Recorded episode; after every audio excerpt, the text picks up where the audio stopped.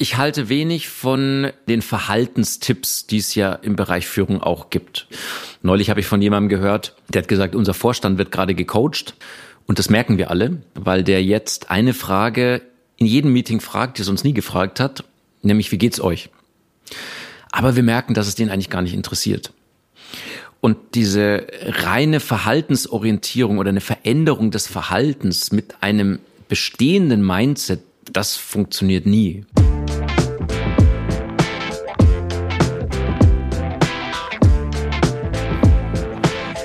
Servus, Grüß Gott, Hallo bei Positiv Führen, dem Podcast von und mit mir, Christian Thiele. Ihr wollt konstruktiver mit euch selbst umgehen, eure Belegschaft motivierender führen, positive Impulse in die Organisation geben und zwar mit System, damit das auch in turbulenten Zeiten klappt. Hier serviere ich euch einmal im Monat dazu Tipps. Und zwar immer mit Bezug zu Positive Leadership und zu positiver Psychologie. Wen ihr hier gehört habt, Oliver Haas. Genauer gesagt, Dr. Oliver Haas von Corporate Happiness. Corporate Happiness heißt seine Firma und Corporate Happiness heißt ein sehr wichtiges Buch, was er geschrieben hat. Dazu gleich mehr. Wir starten sozusagen direkt mit dem Beef. Was heißt denn für dich positives Führen oder Positive Leadership? Ja, wir haben ja alle eigentlich fast schon so evolutionsmäßig die Wahrnehmung so auf dem Negativen, ne? was passieren kann. Das war ja für unsere Existenz immer eine ganz wichtige Frage. Und das schadet uns aber heute und den Blick auch mal auf das Positive oder vermehrt auf das Positive zu richten, sich selber und andere mit diesen Fragestellungen zu führen, das ist für mich Positive Leadership welchen Missverständnissen, welchen Vorurteilen gegenüber Positive Leadership, positiver Psychologie im Business oder wie auch immer man das nennen mag, begegnest du denn so in deiner Arbeit? Ja, es gibt die einen, die dann daraus folgern, man müsste jetzt alles nur noch positiv sehen oder man muss sich nur vor den Spiegel stellen und heute sagen, heute ist der schönste Tag in meinem Leben ich habe schon mal gehört, ach, jetzt gibt es eine positive Psychologie, also dann gibt es jetzt auch eine positive Medizin und eine positive Biologie. Das ist, glaube ich, für uns Deutsche auch doppelt schwer. Also in anderen Ländern ist ja Positive Psychology ein feststehender, ganz anders besetzter Begriff. Und ich glaube, das kommt daher, dass es eher so diese Weichmacherei vermuten lässt, was aber überhaupt nicht der Fall ist, weil da ist ja eine ganz klare Forschung dahinter. Du sprichst ja viel zu neuem Führen und du sprichst von neuem Führen. Was ist denn neu an diesem Führen im Unterschied zum alten Führen? Über Führung wird ja seit ganz, ganz vielen Jahren schon gesprochen, aber das neue Führen kann man sich ja fragen, was ist das Neue? Und in dieser Zeit gibt es schon, finde ich, viel Neues beispielsweise die ganzen Konsequenzen, die es aus der Corona-Pandemie gab, dass Leute in Homeoffice sitzen, dass Menschen mit sehr viel Stress zu tun hatten über eine sehr lange Zeit. Das ist ja kein Sprint gewesen, sondern es ist ja ein Marathonlauf, diese Krise und diese Ermüdung zu den anderen Themen, die vorher ja auch schon ja neu auch waren, dass es einen Fachkräftemangel gibt, dass es neue Generationen gibt, die was anderes wollen als die Leute früher. Also ein ganzer Blumenstrauß, der die Menschen schon sehr sehr überfordert in den Unternehmen. Ja, wie immer in diesen Folgen gebe ich so nach dem Gespräch beim drüber nachdenken noch so ein bisschen meinen Kontext dazu und das will ich auch hier tun. Wer ist Dr. Oliver Haas. Oliver ist einer der ganz großen Pioniere von positiver Psychologie, positivem Führen in Deutschland oder im deutschsprachigen Raum. Er ist studierter Ökonom, er ist Unternehmer und er hat, wie gesagt, auch ein ganz wichtiges Buch geschrieben, Corporate Happiness als Führungssystem. Für mich persönlich war das ein ganz wichtiges Buch, eines der ersten Bücher, was ich zu positiver Führung, zu positiver Psychologie gelesen habe, aber es war auch überhaupt eines der ersten in Deutschland. Vor Jahren haben wir uns schon mal getroffen und jetzt endlich mal wieder in seiner Wohnung im Glockenbachviertel. Was heißt für ihn positive Führung? Will ich von ihm wissen. Was heißt es nicht? Wie bringt man es in Organisationen und wie lieber nicht? Das sind so meine Fragen und ich bin gespannt auf die Antworten. Was sind denn nach deiner Erfahrung so die großen Herausforderungen an Führende im Moment? Ja, sie strugglen, glaube ich, am meisten, dass die Erfolgsstrategien in der Führung, also ein gewisses Mindset haben ja Leute, wenn sie Erfolg haben, dass das, was vor 20 Jahren oder vor 10 Jahren noch gut funktioniert hat, heute plötzlich nicht mehr funktioniert. Der patriarchalische Anspruch, der Chef denkt sich aus, wo die Richtung hingeht und dann sagt das den Leuten und die arbeiten dann ab.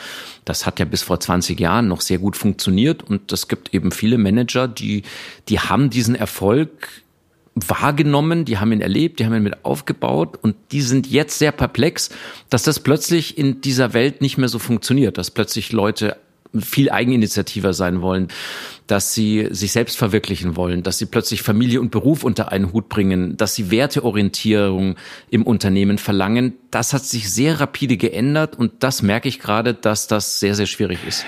Du sprichst von einer inneren Struktur, die neue Führende oder anders Führende oder positiv Führende brauchen. Erklär mal, was ist innere Struktur und wie kriegt man die? Ich halte wenig von den Verhaltenstipps, die es ja im Bereich Führung auch gibt. Also, dass man der Dame an der Rezeption im Hotel dass man der eigentlich mal sagen müsste, dass sie eigentlich lächelnd einen Gast begrüßt. Und wir alle wissen, wenn der aber nicht danach ist und die das auf so einer Checkliste aber sieht, dass das nicht funktioniert. Neulich habe ich von jemandem gehört, der hat gesagt, unser Vorstand wird gerade gecoacht. Und das merken wir alle, weil der jetzt eine Frage in jedem Meeting fragt, die es uns nie gefragt hat, nämlich wie geht's euch? Aber wir merken, dass es den eigentlich gar nicht interessiert. Und diese reine Verhaltensorientierung oder eine Veränderung des Verhaltens mit einem bestehenden Mindset, das funktioniert nie.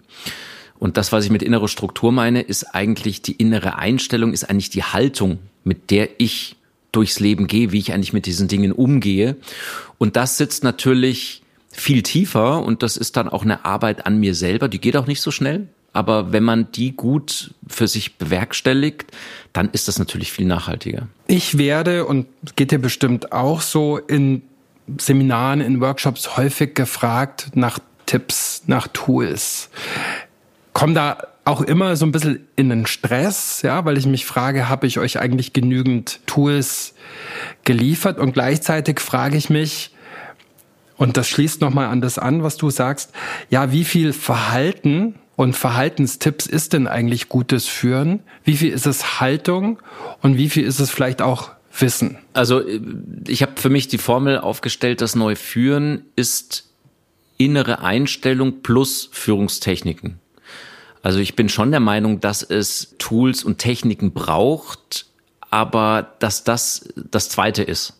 Also wenn jemand an seiner Haltung arbeitet und zum Beispiel merkt, eigentlich mag ich die Leute in meinem Betrieb gar nicht, dann ist jede Führungstechnik bringt ihm nicht viel. Ja? Aber wenn er nicht draufkommt, eigentlich merke ich, was mich selber antreibt. Ich kenne meinen inneren Motor. Ich weiß, was mich wirklich bewegt. Dass man ihm dann Hilfestellung gibt oder ihr, wie man das konkret dann äh, quasi umsetzt. Also ich finde, dass man beides braucht. Ich denke aber, dass die Arbeit an der Haltung das erste sein sollte und später dann die Führungstechniken dazukommen. Und wie arbeite ich an meiner Haltung oder wie arbeite ich an der Haltung von anderen? An der eigenen Haltung zu arbeiten. Wir sind ja in so einem Hamsterrad und sehen ja auch immer durch die Brille, die wir uns ja selber aufgesetzt haben. Ich denke, wenn das jetzt jemand hört und der sich genau diese Frage stellt, finde ich einen sehr guten ersten Schritt, mal in die Stille zu gehen, mal sich abzuschimmen von allen Einflüssen, die so auf uns einprasseln und sich die Frage zu stellen, warum bin ich überhaupt auf der Welt? Ne? Also was will ich denn hier? Was ist meine persönliche Vision? Und viele werden merken, dass sie da gar nicht so leicht Antworten finden können. Und wenn man das weiß, was für einer man eigentlich sein möchte oder wer man vielleicht auch selber ist und wie viel man ins Funktionieren reingekommen ist und dann dann ergibt sich letzten Endes auch ein Weg. Also ich finde, diese Frage nach dem Sinn ist wahrscheinlich einer der bedeutendsten, gerade auch am Anfang und gerade auch nach der Haltung, weil da leitet sich dann eigentlich letzten Endes alles ab und den Sinn hat man schon in sich, der ist aber möglicherweise ein bisschen zugekleistert von diesen ganzen Ansprüchen, die andere an an ja, sozusagen an uns haben. Es gibt ja so einen schönen Spruch von Arno Gruen, Psychoanalytiker, leider schon gestorben ist, der gesagt hat, wir werden alle als Originale geboren und sterben als Kopien. Und damit ist genau das gemeint, wieder zum Original zurückzufinden und das in der Stille, in die man immer mehr geht. Es muss keine Meditation sein, kann aber auch eine sein. Das ist sicherlich ein sehr, sehr guter erster Schritt, um sich dessen bewusst zu werden. Wer bist denn du? Was ist dein Wozu? Ja, das ist ein fortlaufender Prozess und ich kann zumindest also rückblickend sagen, dass ich früher mal dachte, dass mein Wozu wäre, einfach großen Erfolg zu haben. Gerade auch im Business, aber nicht nur, also auch einen Status in der Gesellschaft und so weiter zu haben. Und danach habe ich so das Leben ausgerichtet. Das war mir gar nicht so bewusst. Und ich habe dann, ach, bin dann auch ins Straucheln gekommen und hatte auch Zeiten, in denen es mir auch selber nicht so gut ging, wo einfach so die Power einfach weg war. Ne? Und einfach Überforderung und immer To-Dos und also eigentlich sehr erfolgreich, aber nicht glücklich gewesen. Und habe dort zu mir gefunden, dass ich gemerkt habe, ich versuche eigentlich durch diesen Erfolg eine Bewunderung zu bekommen und verspreche mir dadurch eine Nähe zu Menschen. Das hat aber nie funktioniert, weil durch Erfolge kriegt man eine Bewunderung, aber das ist eher so eine Distanz. Also es ist eher eine Kälte, also überhaupt keine Zugehörigkeit. Als ich das dann entdeckt hatte, dass ich eigentlich in eine Sackgasse gelaufen bin, obwohl ich das ja so gemacht habe, wie es mir alle gesagt haben. Ne? Ich wollte das gut machen und habe mich aber dann im Leben schon etwas verfranst und habe dann rausgefunden, dass es eigentlich diese Beziehungen sind, diese gelingenden Beziehungen zu anderen Menschen.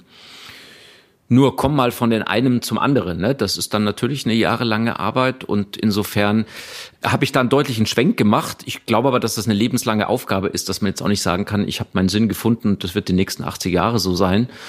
Aber sich das immer wieder zu fragen, also wenn ich in den Spiegel schaue, bin ich eigentlich nach so einem Workshop-Tag oder auch überhaupt nach einem Tag, wenn ich ins Bett gehe, bin ich eigentlich so positiv müde oder bin ich richtig erschöpft? Ich finde das nämlich ein Unterschied, ob ich müde bin und sage eigentlich, boah, ich habe echt viel gerockt und gehe mit einem guten Gefühl schlafen oder boah, ich bin echt fertig, Augenringe und so. Und da erkennt man meistens dann schon das, was nicht stimmt. Und wenn man dann ehrlich zu sich ist, dann liegt eigentlich die Veränderung auch auf der Hand. Erfolg als Weg zur Bewunderung, das formuliert Oliver hier so einfach und ich finde, das ist ein sehr tiefer Satz. Ich kenne das auch. Scherzhaft sage ich zu unseren Kindern auch gerne mal, hier gibt's auch ohne Leistung Liebe, aber mit Leistung noch ein bisschen mehr. Und ja, an jedem Scherz ist ja auch immer was Wahres dran. Es gibt dieses hässliche Wort der insecure Overachievers, der unsicheren Überleisterinnen und Überleister. Und gleichzeitig ist an diesem Wort auch was Wahres dran, weil Führungskräfte sind nach meiner Erfahrung schon sehr häufig durch den Willen zur Leistung und eine Biografie auch von Leistung geprägt und sind auch häufig stark durch äußere Anerkennung motiviert und auch zu motivieren. Das muss aus meiner Sicht ja gar nicht falsch sein. Das kann einen auch weit bringen im Leben, aber ich glaube, es kann auch dysfunktional werden, es kann zu viel werden, von dem her ist vielleicht ganz gut, wenn man sich dessen auch bewusst ist. Glück ist kein Nullsummenspiel, schreibt der Controller Dr. Oliver Haas in seinem Buch von vor fast zehn Jahren, mhm. oder? Erklär mal, inwiefern ist Glück kein Nullsummenspiel? Ja, also das klassische Nullsummenspiel heißt ja, entweder habe ich die 10 Euro oder sie hast du. Also es kann nur jemand was bekommen, wenn ein anderer was hergibt.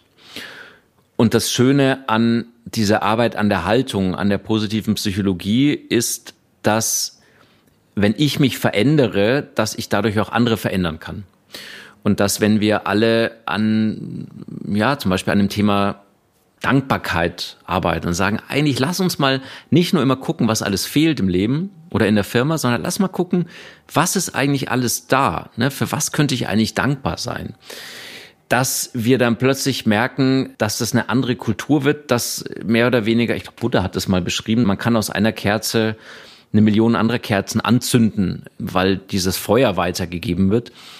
Und es trägt sich natürlich über Beziehungen. Ich merke das auch an meiner Arbeit, dass Kulturbotschafter nicht nur berichten, dass in ihren Teams Stimmung, Performance und auch dieses Wohlgefühl, die Erfüllung größer ist, sondern dass es sich plötzlich auch auf die Familien auswirkt. Sind einfach soziale Wesen und übertragen das. Also die Arbeit an einem selber endet nicht nur bei einem selber, sondern die strahlt auch auf andere aus. Vielleicht nicht auf jeden, aber auf sehr, sehr viele. Und deswegen ist das kein Nullsummenspiel, sondern verbreitet sich. Und wenn du nochmal so aus einer ganz harten BWLer-Perspektive so diesen Business Case für Glück aufmachen willst, für Wohlbefinden, für Zufriedenheit. Was habe ich als Unternehmerin davon? Ich lasse die Leute eigentlich selber den Schaden ausrechnen, den sie heute dadurch verursachen, dass es halt so ist, wie es ist. Ich erinnere mich an einen mittlerweile sehr, sehr guten Kunden von uns, die Volksbank Raiffeisenbank Würzburg, wo es in dem ersten Gespräch darum ging, also kann man sich ja gut vorstellen, ne, als Banker, da will man genau diese Frage, die du gestellt hast, ja wissen, wie kommt es zurück, wie kann ich das finanzieren? Und was ich dann immer mache, ich stelle die Gallup-Studie vor, da werden ja Mitarbeitende gefragt, wie viele von euch haben innerlich gekündigt? Wie viele machen Dienst nach Vorschrift? Und wie viele sind echt emotional dabei? Und das lasse ich aber dann die Unternehmer selber einschätzen, also aus ihrem Bauchgefühl. Ich sage, ja, ich habe eine Studie, aber das ist ja nicht relevant. Was denkst du? Und dann frage ich, okay, das sind die, die jetzt weniger engagiert sind, vielleicht 60 Prozent. Sage ich, ja, was verdienen die denn im Durchschnitt? Wie viel Monatsgehälter zahlst du? Und wie viel Prozent leisten die weniger? Und wenn dann jemand diese Zahlen aufmultipliziert, dann kommt die Zahl raus, wie viel Euros kostet es zum Beispiel ein 100 Mitarbeitenden großes Unternehmen im Jahr, wenn es diese Verteilung gibt. Da kommen immer Millionenbeträge raus. Und das Spannende ist, wenn das jemand selber aber von sich eingibt, dann ist es ja seine Rechnung. Und das packt die Leute dann schon und dann kommen sie schon noch ins Gespräch. In letzter Konsequenz muss ich aber sagen, ich glaube, dass man mit der Rechnung niemanden überzeugen kann, sondern nur jemanden stärken, der eigentlich im Bauchgefühl weiß, wenn ich was tue, dass Menschen gerne in die Arbeit kommen, dass sie ein erfülltes Leben haben, dann brauche ich eigentlich gar nicht große Beweise, dass sich das für alle eigentlich auch dann rechnen wird. Aber manche brauchen trotzdem vielleicht nochmal eine Stärkung dieses Bauchgefühls durch die Zahlen. Wenn du das Wort Erfolg in den Mund nimmst, Oliver, du hattest ja zu Beginn deiner Laufbahn auch viel mit Sport zu tun, mit Sportmanagement, auch mit Controlling im Sport. Und im Sport ist ja Erfolg und Leistung häufig sehr, sehr leicht messbar. Ist es auf Führung eigentlich übertragbar, so dieses Erfolgskonzept aus dem Sport oder bist du da selber weg von? Wie, wie geht's dir damit? Ja, ich finde, die spannende Frage hinter dem Erfolg ist, warum will ich eigentlich diesen Erfolg? Also ich frage dann immer die Leute, was bedeutet für dich Erfolg? Dann sagt jemand so was Messbares. Ne? Der sagt dann zum Beispiel, bleiben wir mal im Businessbereich, zehn Prozent mehr Umsatz im nächsten Jahr. Und wenn ich ihn aber dann frage, warum ist dir das eigentlich wichtig? Kommt vielleicht auch noch so eine Business-Antwort, ja, wollen guter Arbeitgeber sein, Arbeitsplätze halten. Und wenn ich immer weiter frage, dann komme ich bei jedem Menschen, so ist es bei mir, so ist es bei jedem, kommen wir plötzlich auf so emotionale Antworten. Dass jemand sagt, eigentlich mache ich das Ganze, damit ich in der Früh gern aufstehe. Dass ich das Gefühl habe, dass ich was Sinnvolles mache, dass ich irgendwo beitrage. Ne? Und, und darum würde es eigentlich gehen. Ich finde, dass Erfolg zu haben relativ einfach ist, es ist viel schwieriger, eigentlich auf seine Bedürfnisse zu kommen im Leben. Das merkt man schon an Beziehungen, dass man Beziehungen auch zu Mitarbeitenden oder auch, sage ich mal, zum Ehepartner oder zum Lebenspartner, dass man die nicht einfach machen kann. Das funktioniert eben nicht.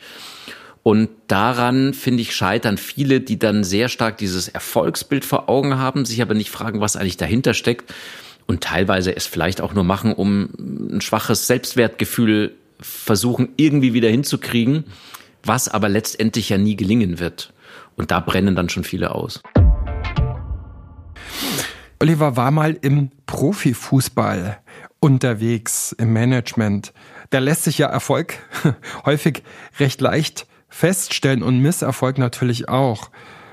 Und zur Vertiefung, was heißt denn für euch Erfolg als Führungskraft, als Vorgesetzte, als Vorgesetzter. Welche Dimensionen von Erfolg sind für euch relevant? Welche sind vielleicht auch relevanter, wichtiger, als sie es früher mal waren? Und welche waren vielleicht früher mal wichtiger, als sie es heute sind? In unserem Vorgespräch hast du von einer Kultur des Wunschstreichelns gesprochen, die du feststellst, die du diagnostizierst. Erklär mal. Ja, ich habe ähm, über die Jahre festgestellt, dass ich, aber nicht nur ich, auch andere, die auf äh, dem gleichen Gebiet tätig sind, dass wir ja eine gewisse Klientel ansprechen.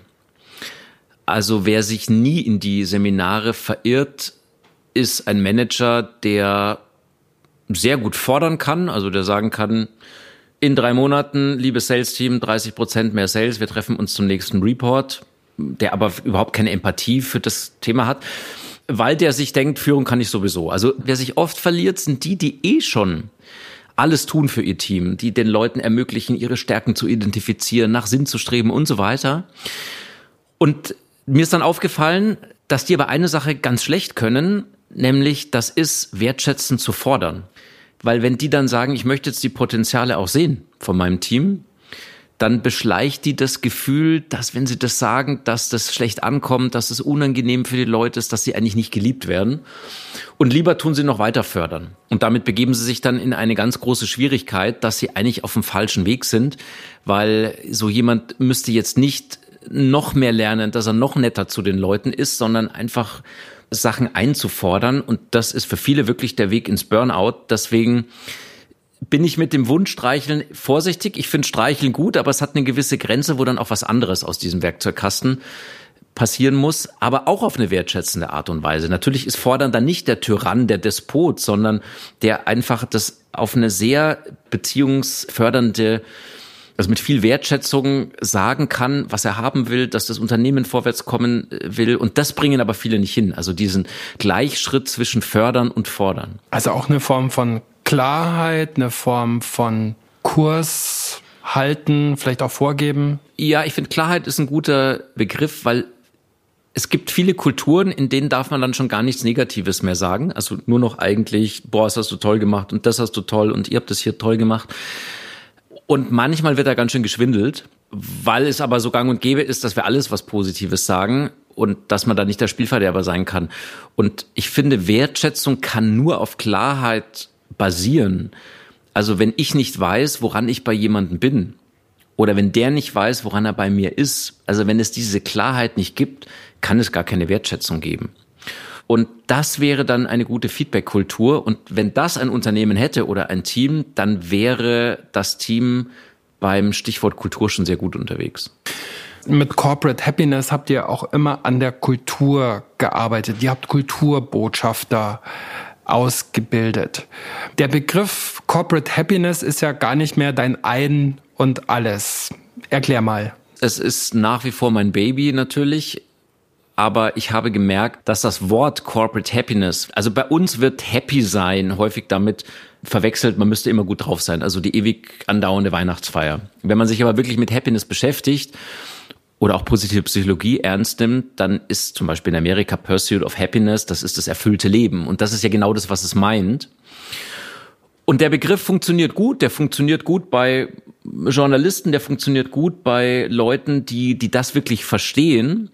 Er funktioniert aber noch nicht so gut bei Menschen, die vielleicht noch im traditionellen betriebswirtschaftlichen Denken unterwegs sind und sagen, also Happiness, das ist schwierig für mich. Ich brauche Leute, die zusammenhalten, die an einem Strang ziehen. Und ich denke mir, ja, das ist ja genau das. Aber die müssen anders abgeholt werden. Und dafür habe ich die Initiative Das Neue Führen gegründet, bei den Führungskräften traditioneller abgeholt werden und dann erkennen, dass es eigentlich darum gehen würde, dass hinter dem Erfolg, den alle haben wollen, eine andere Triebfeder steckt und dass man nicht Leute zum Erfolg scheuchen kann und sie dann fragen kann, macht das für euch irgendeinen Sinn, sondern dass man das andersrum machen müsste, dass man Menschen fragen müsste, was ist eigentlich dein innerer Motor?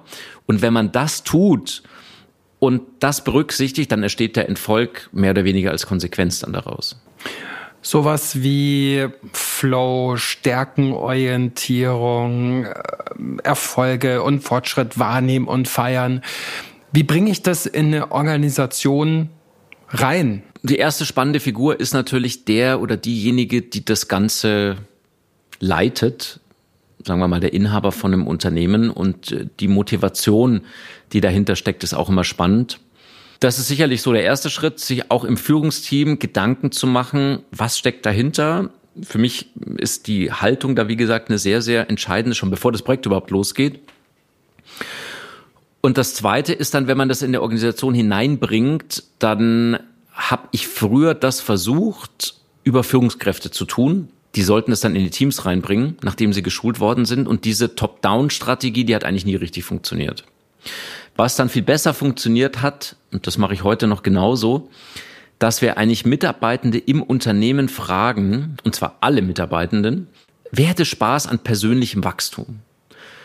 Und diese Menschen, die sich dann melden, die stark zu machen, unabhängig davon, auf welcher Hierarchiestufe sie stehen, also quasi Menschen zusammenzubringen, die selber von sich aus sagen, ich habe da richtig Lust dran, bei mir selber anzufangen. Und wenn man da die richtigen zusammenbringt, da braucht man nicht viele. Also ich habe immer die Erfahrung gemacht, dass da fünf bis zehn Prozent der Organisation reichen, die das Ding dann selber in die Hand nehmen. Und da entsteht dann ein richtiger Flow. Die Leute muss man auch nicht äh, zum Umsetzen tragen, sondern die muss man im Prinzip dann nur noch koordinieren die legen dann auch richtig los aus dieser Eigenmotivation heraus. Aus welchen Problemlagen oder aus welchen Konstellationen typischerweise kommen denn Organisationen auf dich, auf euch zu, dass ihr da irgendwas macht? Es gibt die, bei denen das Kind schon halb in den Brunnen gefallen ist, also die sagen, pff, wir kriegen keine Mitarbeitenden mehr, Fachkräftemangel, viele Stellen unbesetzt oder wir haben so viele Konflikte im Team.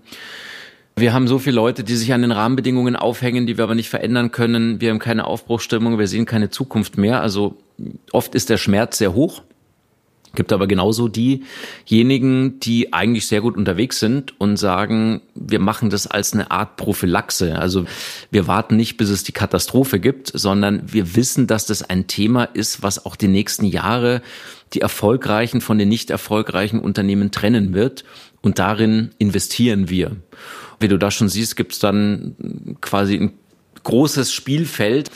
Also es hängt eigentlich eher, finde ich, von den Menschen ab, die bei uns nachfragen. Das sind meistens Menschen, die auch eine eigene Lebensgeschichte haben, die selber schon im Leben erlebt haben, dass das nicht alles im Außen stattfindet, dass man sich gut fühlt und dass eine gute Stimmung ist, sondern dass das mehr mit einem selber zu tun hat.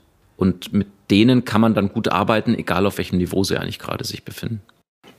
Welche sind dir lieber oder wo seid ihr erfolgreicher? Die mit den Schmerzen oder die, wo es eh gut läuft? Jetzt aus dem Bauch heraus würde ich vielleicht auf deine Frage sagen, es ist natürlich schon leichter in dem Umfeld, wo die Rädchen ineinander greifen, da leichter zu arbeiten, weil bei den anderen muss man schon erstmal sich wirklich um tiefgehende Konflikte manchmal kümmern. Und man kann das ja auch alles nicht jetzt als Beratungsfirma jetzt alles machen, sondern man braucht ja auch die Leute dazu. Also wenn die nicht wollen, dann geht das auch nicht.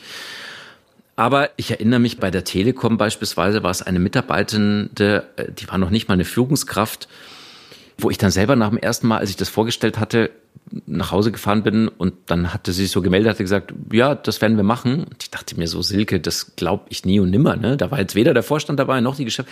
Aber wenn jemand wirklich dafür brennt, das, das waren immer die tollsten Projekte mit den besten Erfolgen. Und wenn das aber eher jemand so als Aufgabe gesehen hat, so ja, müssen wir uns auch drum kümmern, machen wir.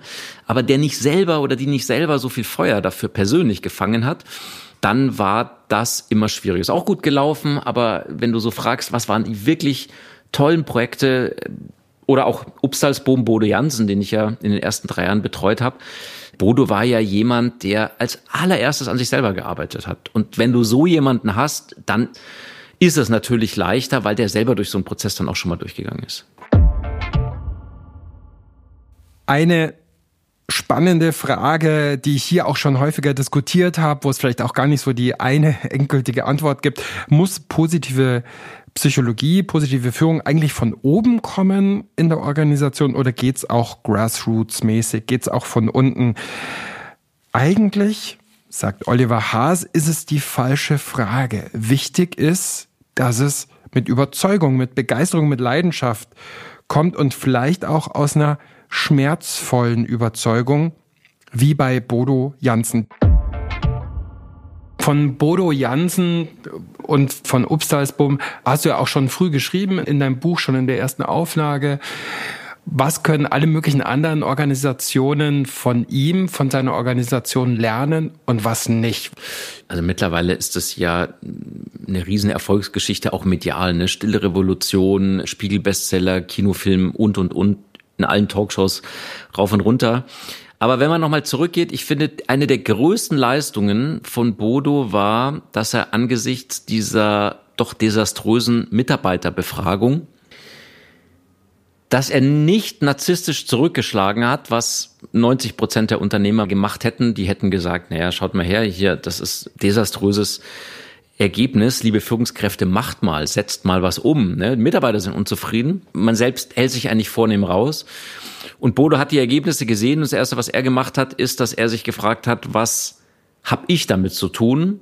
Und bevor irgendjemand bei Upsalsboom was gemacht hat, ist er im Kloster entschwunden hat dann mit äh, Dr. Friedrich Asländer, Pater Anselm Grün gearbeitet und hat sich selber auf eine Reise begeben. Und das kann man auf jeden Fall lernen, ne? dass das immer bei einem selber anfängt.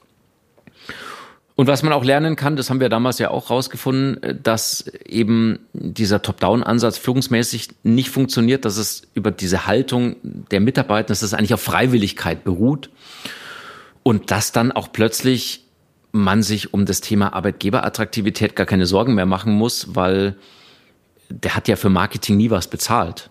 Es sind immer Leute zu ihm gekommen, die gesagt haben, könnten wir darüber einen Film machen, könnten wir darüber ein Buch schreiben, könnten wir sie in die Fernsehshow einladen. Das ist sehr spannend. Das hat auch keiner in dem Sinne so geplant. Es sieht sehr geplant aus von außen, aber ich war ja damit dabei. Wir waren da alle sehr überrascht, welches Echo da kommt, wenn man sich auf den Weg macht und dann Journalisten nachfragen, aber bei der Nachfrage auch merken, hey, die sind da sehr authentisch, die sagen auch, dass mal was nicht funktioniert hat, aber die lassen sich davon nicht abbringen. Wenn ich es maximal verkacken wollen würde, ja, wenn ich alles falsch machen würde, was ich nur falsch machen kann, um sowas wie Corporate Happiness, um sowas wie Neues führen, um sowas wie Positive Leadership einzuführen in einer Organisation, was müsste ich dann machen? Ja, erstmal müsste man sich denken, dass man das einfach kaufen kann. Ich habe ja oft Anfragen, also eine, da muss ich selber schmunzeln, da hat einen angerufen, ja, Sie haben ja Obstalsboom gemacht, Bodo Jansen. Gesagt, ja, und gesagt, ja, also kennt er den Film auch, äh, diesen Obstalsboom-Weg und er möchte auch gern so einen Film haben. Also wenn so eine Anfrage kommt, dann merkt man eigentlich, dass jemand sich damit gar nicht beschäftigt hat, sondern dass er das einfach machen will, wie so eine Investition. Ne? Ich baue ein Stockwerk drauf aufs Hotel, dann kann ich das vermieten und äh, so weiter. Und so funktioniert es bei diesem Thema gar nicht. Weil dann ist es sogar noch so, dass in diesem weiteren Prozess Mitarbeitende, die sich freiwillig melden würden, die würden schon große Erfolge auch in ihrem Leben verspüren. Aber die würden dann ja mit Blick aufs Unternehmen sehen, eigentlich passe ich ja hier gar nicht hin. Und dann würde sogar etwas passieren, dass eigentlich dann die besten, was die Kultur angeht, die besten Mitarbeitenden des Unternehmens würden dann woanders hingehen.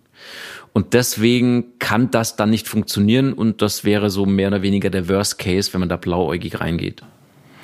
Wenn wir mal in den Rückspiegel schauen, du bist ja einer der Pioniere mit positiver Psychologie, so im Unternehmenskontext.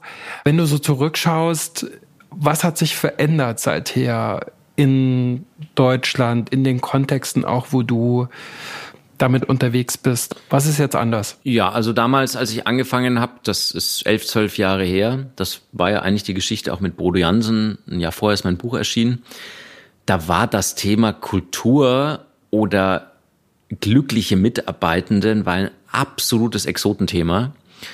Also ich kann mich noch erinnern, als Bodo da die ersten Artikel auch geschrieben hat, Interviews gegeben hat, da hat, da hat auch ein Hotel in Berlin, da war am Berliner Zeitungsmarkt, haben die gesagt, dieser reiche Unternehmer, der hat da so ein Luxusthema, das wird den ganz schön Geld kosten.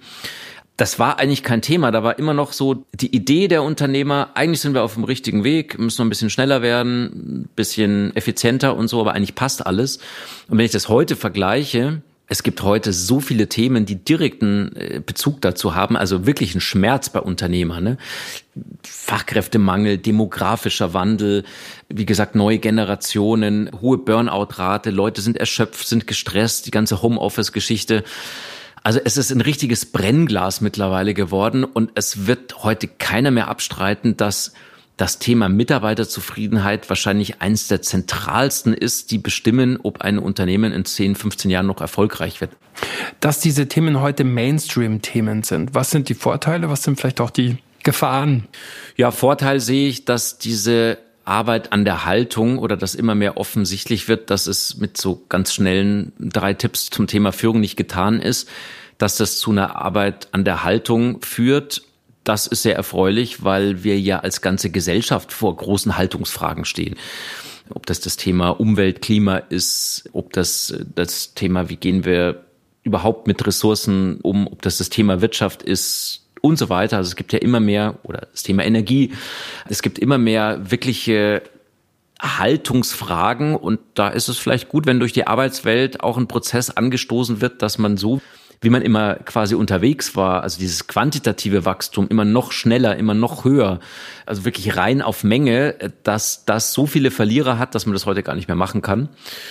Große Gefahr, weiß ich nicht, was es mit sich bringen könnte. Also ich glaube, wenn wir so weiter unterwegs sind, wie wir sind, also wenn jetzt nicht die ganz große Krise morgen kommt, in der wir ganz andere Probleme haben, wenn das ganze Finanzsystem zusammenbricht, dann hat man vielleicht andere Probleme. Aber wenn es doch eine gewisse Beliebigkeit gibt in unseren Breitengraden, dass wir eigentlich so viel Wohlstand haben, dass es gar nicht mehr um Wohlstand geht, sondern um Wohlfühlen, dann denke ich, ist das ein Thema, wo wir noch gar nicht absehen können, äh, welche Potenziale da eigentlich freigesetzt werden.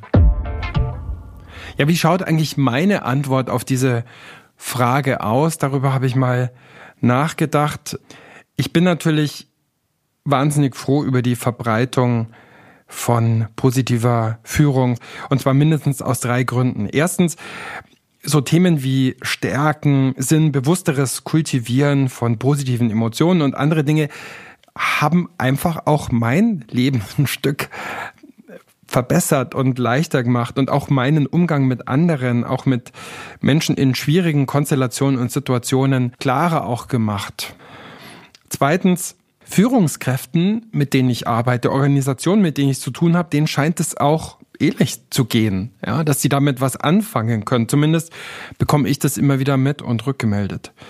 Und drittens, ich lebe natürlich nicht nur für diese Themen, sondern ich lebe halt auch von der Arbeit zu diesen Themen und es macht mir persönlich ganz großen Spaß damit, auch unterwegs zu sein. Ich glaube, ich habe da wirklich meine Erfüllung gefunden.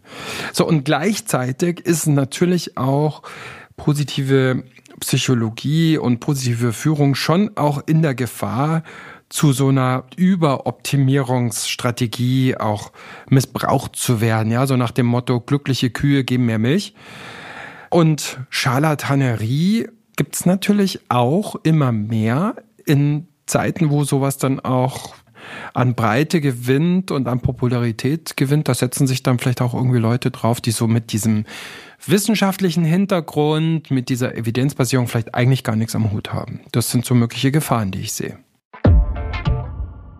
Als jemand, der ja an der Wissenschaft auch immer mal wieder dicht dran war und ist, welche Erkenntnis erhoffst du dir noch von der positiven Psychologie, die aus deiner Sicht noch nicht wirklich geklärt, bewiesen ist? In welche Richtung müsste es noch mehr gehen? Also ich bin da sehr zufrieden. Ich glaube, dass wir kein Forschungsproblem haben, sondern ein massives Umsetzungsproblem. Also vielleicht das, was ich vielleicht als wertvollstes finde aus der Wissenschaft, ist, dass es ein Experiment gibt.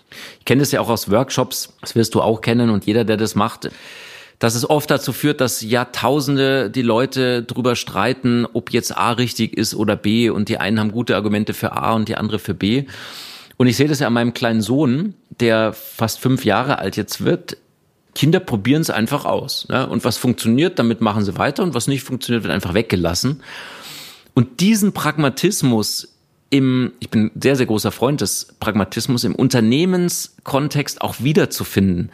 Einfach zu sagen, hey, wenn die positive Psychologie sogar auf Studienbasis mit Placebo, doppelt äh, Blindstudien und so weiter, wenn eine schlichte Übung wie ein Dankbarkeitstagebuch dazu führt, dass ich mich besser fühle, von anderen mit besserer Stimmung bewertet werde, weniger krank werde und so weiter, dann probiere ich das einfach mal aus. Und wenn es mir hilft, ist es eigentlich auch egal, ob das in irgendwelchen Studien steht. Und andersrum, wenn es in allen Studien steht und es hilft mir nicht, dann lasse ich es auch wieder weg. Das Schwierigste für mich sind ehrlich gesagt Kunden, wo die Leute drei Studiengänge haben, weil da ist man so geneigt, einfach immer wieder in dieses Diskutieren zu kommen und dieses Experiment zu machen und zu sagen, hey, wir schauen uns das einfach mal an. Und das ist ja das Schöne auch an der positiven Psychologie, dass das ja kein Geld kostet. Ne? Das ist ja oft minimaler Zeitinvest. Und dieses Wissen mehr rüberzubringen, das finde ich sogar noch spannender, als wenn es jetzt noch einen weiteren Bereich neben Sinn, Stärken, positiven Emotionen, positiven Beziehungen und so weiter gibt. Ich glaube, da haben wir schon sehr, sehr viel, auf was wir da aufbauen können. Aber es ist einfach noch vielen Leuten noch nicht so zugänglich, wie wir das alle gerne hätten. Drei letzte Fragen, die ich immer stelle und die ich auch dir gerne stellen mag. Der größte Erfolg in deinem Leben? Der größte Erfolg für mich persönlich war sicherlich dieses Erkennen, dass ich da auf einer falschen Bahn unterwegs bin. Und das hat mein Leben und das meiner Mitmenschen, Gott sei Dank auch, sehr positiv beeinflusst. Dieser Erkenntnisprozess, dass das irgendwie kein großes Fundament hat, wie ich da damals unterwegs war. Deine wichtigste Stärke? Meine wichtigste Stärke ist, dass ich etwas, was ich in der Wissenschaft sehe oder was auch sehr komplex sein kann, zum Beispiel wie das Hirn funktioniert, dass ich Leute dazu begeistern kann, das auf einer sehr pragmatischen Weise in ihr Leben zu integrieren. Über dich soll man später mal sagen? Ach ja, dass er immer mehr versucht hat, zu sich selbst zu finden und versucht hat, an das Gute zu glauben und das möglichst vielen Menschen zugänglich gemacht hat.